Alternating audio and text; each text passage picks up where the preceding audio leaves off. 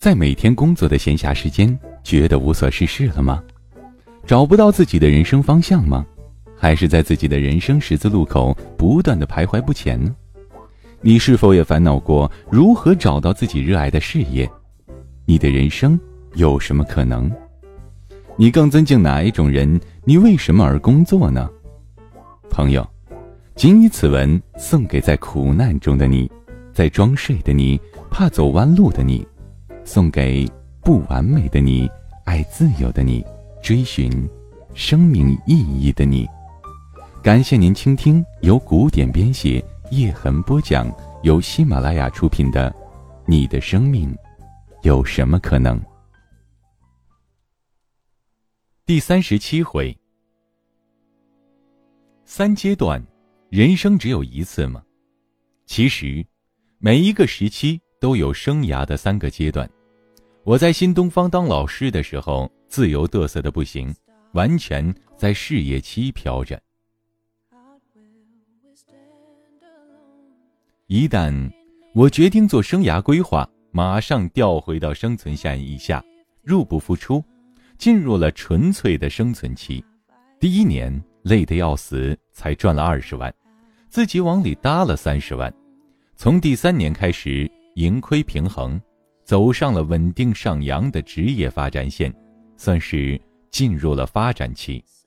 但是，一旦有点资本，我们这群人就开始闲不住的闹梦想，开始各种古灵精怪的项目尝试开发，鼓捣做自己论坛。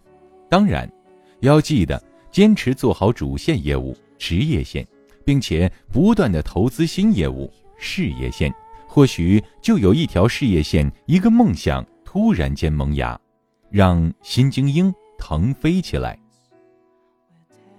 再过几年。也许这条事业线会慢慢的稳定，那个时候一定又孕育着新的梦想。写书何尝不是如此？从我第一次战战兢兢的写拆墙的时候，我就处在写作的生存期，并没有太多的积累，文体素材都是最适合大众的路子。等到写这本书，已经走到了职业发展的阶段。可以慢慢的按自己心中所想搭自己喜欢的架子，建构一个完整的学科。这个时候最重要的是，千万不要对畅销有太多的欲望，守住生存线就好。一旦有了这种定见，自由度大增。这本书还在偷偷的发展事业线，我暗中探索了很多自己喜欢的方式，比如刘邦和项羽的对话体、价值观的童话、诗歌。插图，也许哪天我要写个剧本，或者为孩子写个童话，拍个电影，这简直是必须的，只是需要时间罢了。现实和理想总如蝴蝶的双翼，只有一起扑腾才能飞。人生无处不三阶段呢。接下来的文字是写给你的，写给你。其实也写给自己，无需讳言。就像你每一个以“我有一个朋友”开头的笑话，其实都是你自己的糗事。这里每一篇写给什么什么的你，都是我曾经的心路历程。我曾经愤怒、装睡、接触苦难、想走捷径、不完美，又崇尚身心灵，爱自由、想意义。我就是这样一个满身缺点。磕磕碰碰，又总相信生命无比美好的人，在走的路上想到了些什么，就记录下来给自己，成了这一章。我讨厌被搞得像智者谈人生，我才三十有几，离死还远，人生正过得爽着呢，我怎么谈人生？所以，如果你如我一样满身缺点，磕磕碰碰，却还是希望自己能再好一点，这一章就是写给你的。扪心自问，这么多篇你里有没有一个和你很像的？有没有一个你痛恨的？有没有一个你希望成为的？如果有，这一章就是写给你的。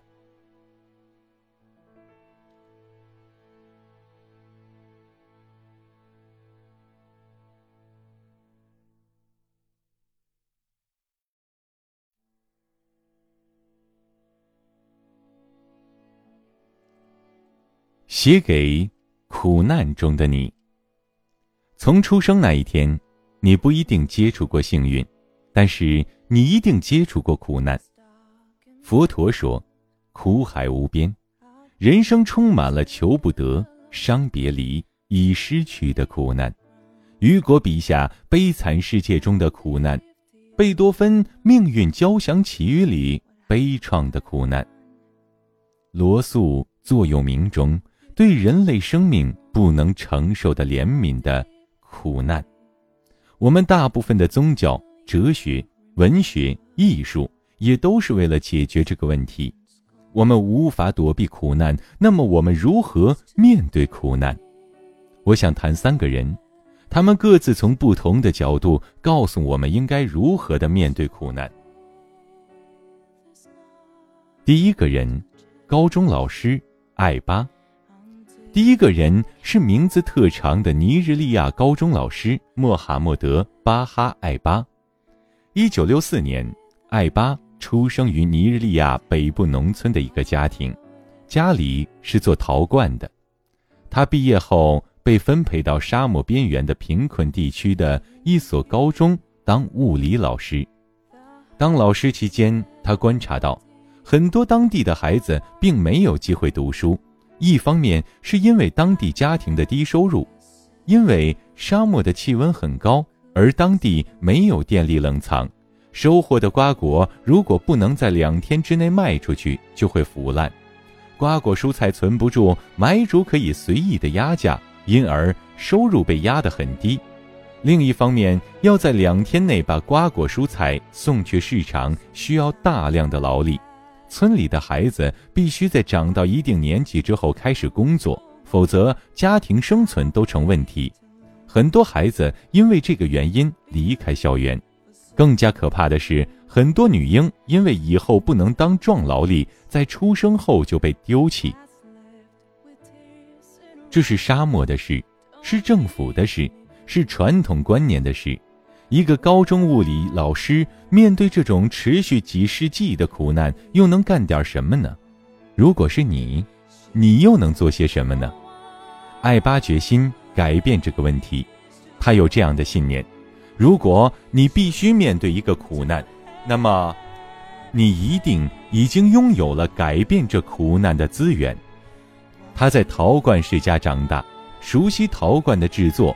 因此，他结合着高中的物理知识，设计出一个无需电力就能在沙漠地区保持低温的罐中罐系统来。这个设计简单到你不相信。他用陶土做了一个大的陶罐，套在另一个的外面，在两个陶罐之间放满沙子，浇上水，用湿布覆盖在沙子上，一个罐中罐就完成了。看似不起眼的罐中罐，却展现出绝妙的隔热作用。陶罐透气，会让夹层中沙子的水分缓慢地蒸发，吸走大量的热。罐中罐本身是一个很好的隔热系统，所以只要持续向中间加水，罐子里的温度就能保持在八到十五度左右。这样一来，无需任何电力，仅用最原始、最古老的技术。干旱地区蔬菜水果的保持时间就能延长至十天甚至一个月。就是这个不起眼的罐中罐，颠覆性的改变了古老地区的经济，因为收获的东西不会轻易的腐烂，以往着急出售蔬菜的农户有了更好的议价能力，村民的收入明显提高。同时，因为不用着急的在一天之内赶到集市，节省出很多人力，这让更多的适龄儿童可以重返学校接受教育。在坚持一段时间后，该地区的女性人口比例开始上升，女孩子也能够成为生产力，人们不再丢弃女婴了。艾巴停止了读书。开办了专门制作这种廉价陶罐的非营利性组织，帮助那更多的沙漠地区的人使用这种古老的工具。至二零零五年年底，他的工厂已经制作了九万一千七百九十五个罐中罐。这些陶罐改变了整个尼日利亚的农村。在今天，在海地、印度和洪都拉斯，直到那些不通电的乡村，这种罐子还被用于运输及保存胰岛素和疫苗，保住了百万人的生命。就这么简单，没有高科技，没有大投资。一个高中老师用最简单的物理学常识改变了他看到的苦难，影响了千千万万人的命运，因为他相信，如果你必须面对一个苦难，那么你一定已经拥有了改变这种苦难的资源。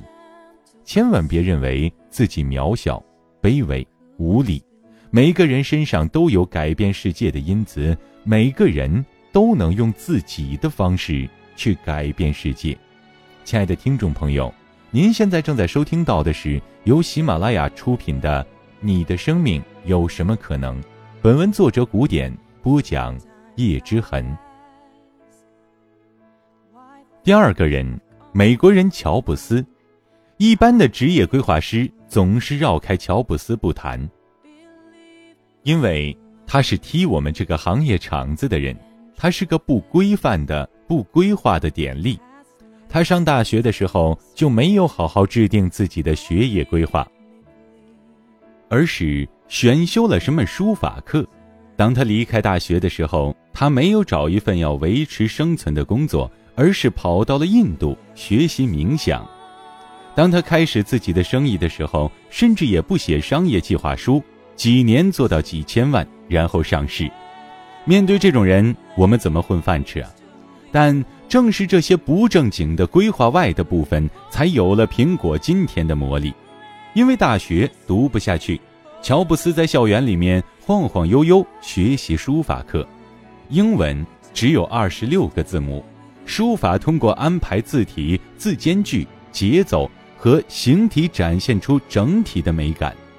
乔布斯在一次采访中提到，正是书法的学习让他意识到。如果字母不仅可以传递信息，还可以传递美感，那么电子工具也是一样的，这就构成了苹果今天的工艺美学。那场轰动的被苹果公司放逐的苦难，也成为日后苹果帝国建立的核心。乔布斯那几年埋头搞动画科技，帮助日后的 Mac 和 iOS 系统成为最漂亮的系统。把微软比得灰头土脸。中国最早一批果粉都是美术设计师和影视人员，他们在微软的灰色框框主题中间干了十多年。当他们发现还有这么漂亮的界面时，就纷纷为之疯狂，愿意花几乎贵一半的价格买一台苹果电脑。这都是乔布斯被赶出去做了几年动画的福。乔布斯就这样把每一次跌倒都变成一个机会，他每摔倒一次，就抓起一把命运的沙，吹走污泥，找到里面的宝石。美学家蒋勋在一次座谈中谈到，他以一个美学家加果粉的角度研究过乔布斯的照片。在年轻的时候，乔布斯就是一个意气风发的大帅哥，抵死聪明优秀的那种。自从从胰腺癌那里捞回了一条命，乔布斯的眼神就开始改变，洗去了伤人的事故，变得深邃、干净而坚定。在死亡漩涡里转了一圈，他决定做一些真正不死的东西。这份坚定造就了苹果的辉煌。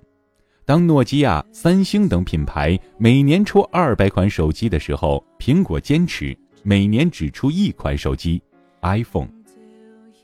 顺便说一句，这梦想啊，并不赚钱。讽刺的是，乔布斯的遗产共有六十五亿，四十四亿来自迪士尼，乔布斯把皮克斯卖给了他们，只有二十一亿来自他的梦想布道场苹果。即使是最伟大的梦想家，商业市场也不太为之买单。如果你既有一个梦想，又想赚钱，那就不如全力去赚钱，这样。财富会来得更快。职业规划强调预先规划，躲避风险和苦难，让自己更快成功。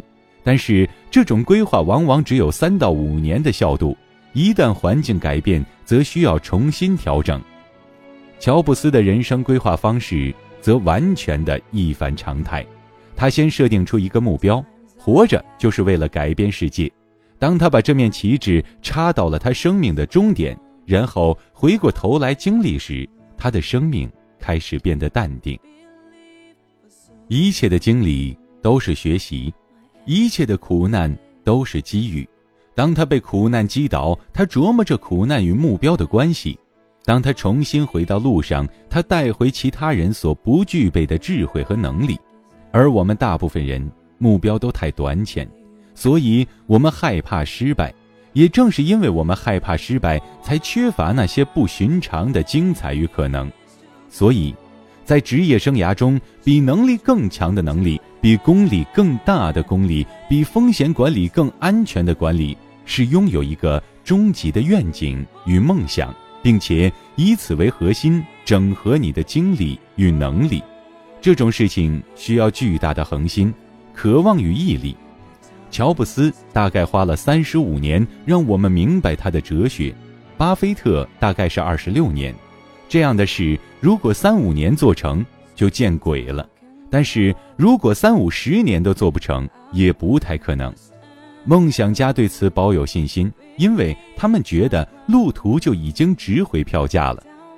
乔布斯是个受尽苦难的人，他幼年被弃，大学辍学，迷幻青年，印度冥想，早年得志，后来被逐出公司，改变动画《王者归来》。改变音乐，改变手机，改变世界。有人说他死得太早，但他的五十六年生命恰如五十六部绚烂的电影，精彩、漂亮。大部分人也许能活七十岁，却可能只有这样一部电影：上班、下班、花钱、赚钱，反复的播放。你说谁活得更长？总有一天，你的生命会像电影一样。在你的眼前一闪而过，请确定，它值得一看。第三个人，卖羊肉串的阿里木。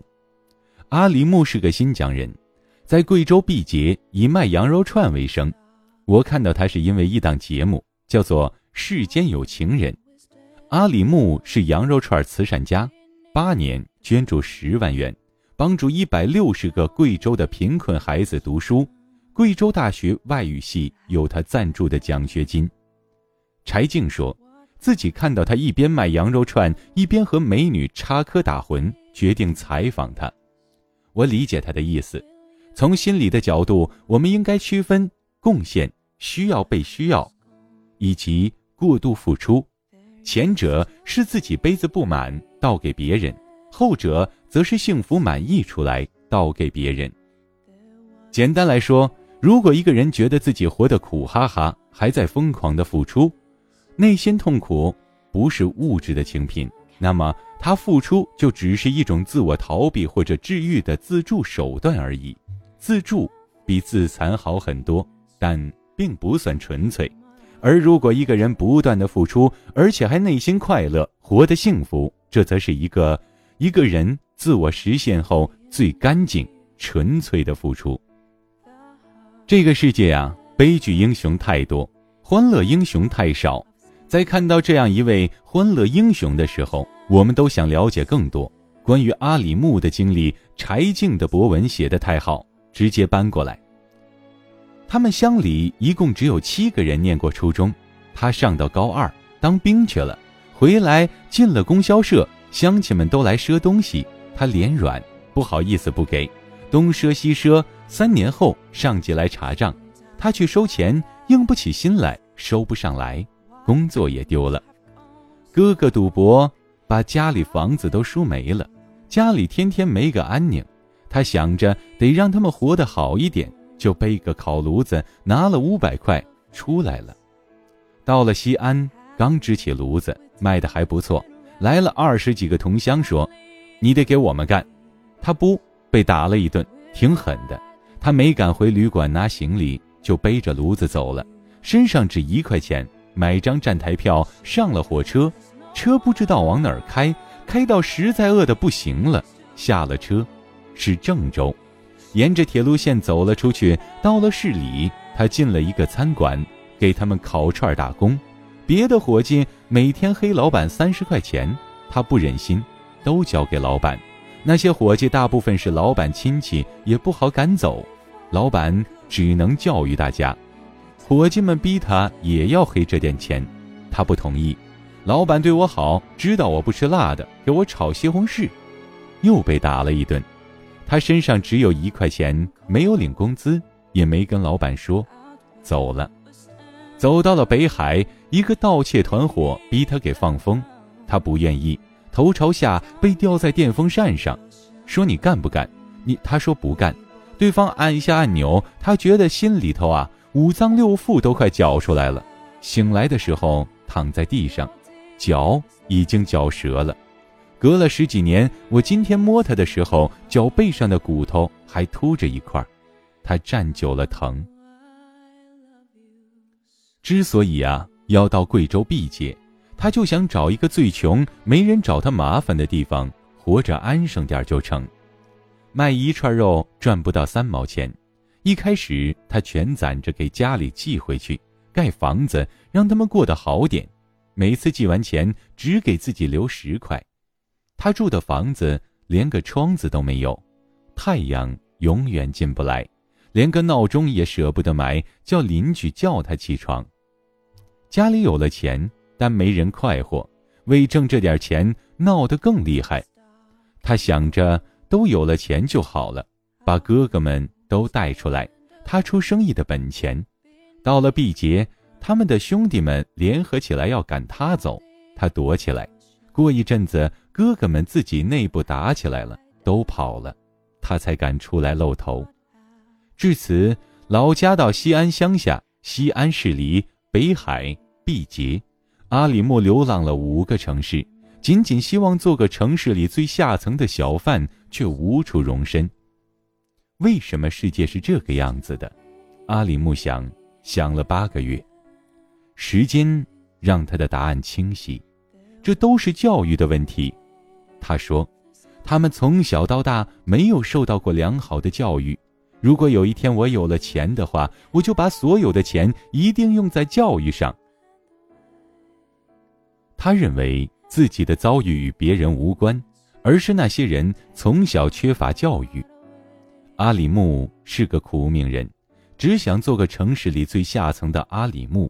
一次次遇到折磨迫害的阿里木，最后却活成了这样一个快乐的人，这本来就是一个奇迹。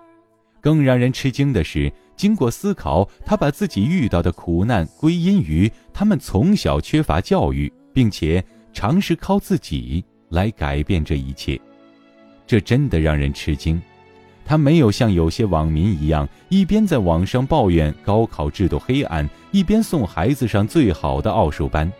他好像也没有意识到，他自己都只是一个高二的辍学生。他本人就是缺乏教育的受害者。如果当年把他吊在电扇上的那群人听到这个想法，估计会狂笑着把电扇开到最大一档。教育，你转晕了吧？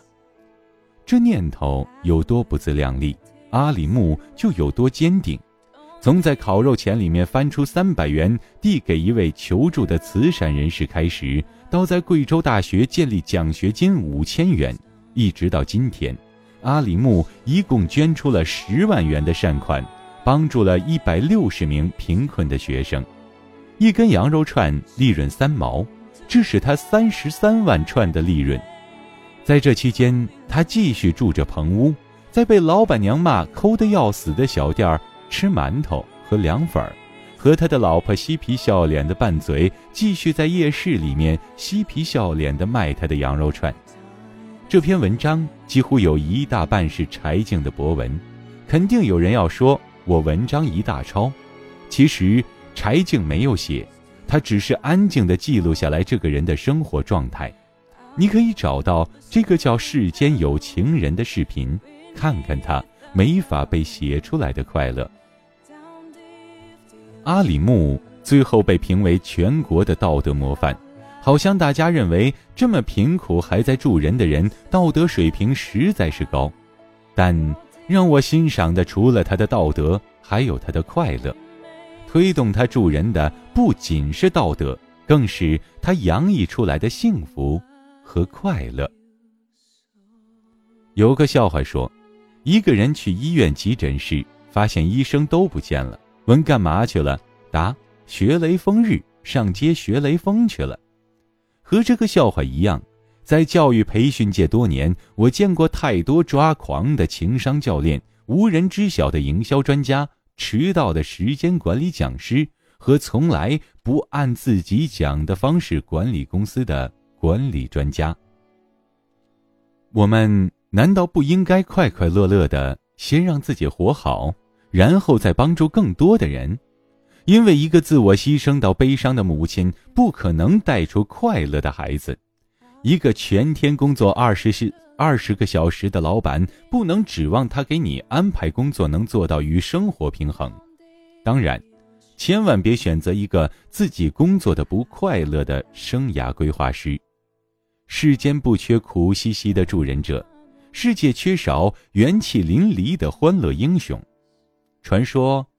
菩萨是佛教中仅次于佛的果位，按修为本可成佛，却因为他们深知世间苦难，决定留在凡间度人，所以有不俗即仙骨，多情乃佛心的说法。阿里木的活法如菩萨，是我们人类这个种族中最值得尊敬的一种。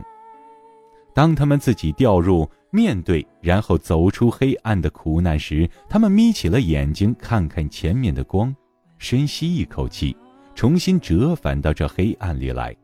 因为知道苦痛有多痛，他们决心带更多的人离开那片黑暗。他们转身极快，甚至很多人以为他们从来都没有看到过光。但是如果看看他们快乐的眼睛，你就能知道。他们从光明而来，天劫背后必有天赋，天赋背后必有天命，苦难是我们理解自己的使命的门。这三个故事清晰地表明我的苦难观。高中教师艾巴代表着我们面对苦难的能力。如果你必须面对一个苦难，那么你一定已经拥有了改变这苦难的资源。从来就没有什么救世主，别总等待别人来拯救自己，来主持正义，来改善世界。艾巴的故事告诉我们：凭你现在的资源，你一定已经能够做些什么了。美国人乔布斯代表我们面对苦难的态度，把苦难升华成伟大。别人认为他的一生充满了传奇，我却认为他的一生充满了苦难。只是他把所有的苦难都升华成了传奇。如果你手边有一台 iPhone 四，记住，这不仅是个美丽的工业艺术品，更加是一个人此生苦难的结晶。小贩阿里木则代表苦难对于人类的意义。苦难是天命的开始，承受苦难让我们能理解世界的苦难，而这理解让我们背起自己来这个世界的使命。对于任何一个苦难，我们有能力，有态度，也有意义。每个人都能完成对苦难的修炼。为什么我们常常不被演讲家的滔滔雄辩打动，却被一个清晨环卫工人的背影感动呢？为什么我们常常不为打破世界纪录的马拉松健将激动，却为一个跑完半程马拉松的残疾人欢呼呢？就是因为。他们面对苦难时的勇气、智慧与态度，是我们人类这个种族的灵魂中最宝贵的东西之一。我并不准备说苦难其实有多美好，有多快乐。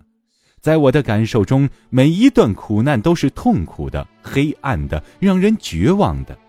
真正让人鼓起勇气的是苦难背后的意义，发现自己，创造自己，找到。自己存在的意义。佛家说：“烦恼即菩提。”每一次面对苦难，都是对生命意义的一次严肃思考的开始。苦难让我们发现自己的资源，创造自己的伟业，明白自己的使命，然后我们拯救自己，变得强大，开始改变世界。所以，我们应该有勇气把苦难酿为美酒，把深渊变成大河，把破口补成鲜花，让苦难成为信仰，让自己成为改变自己命运的神。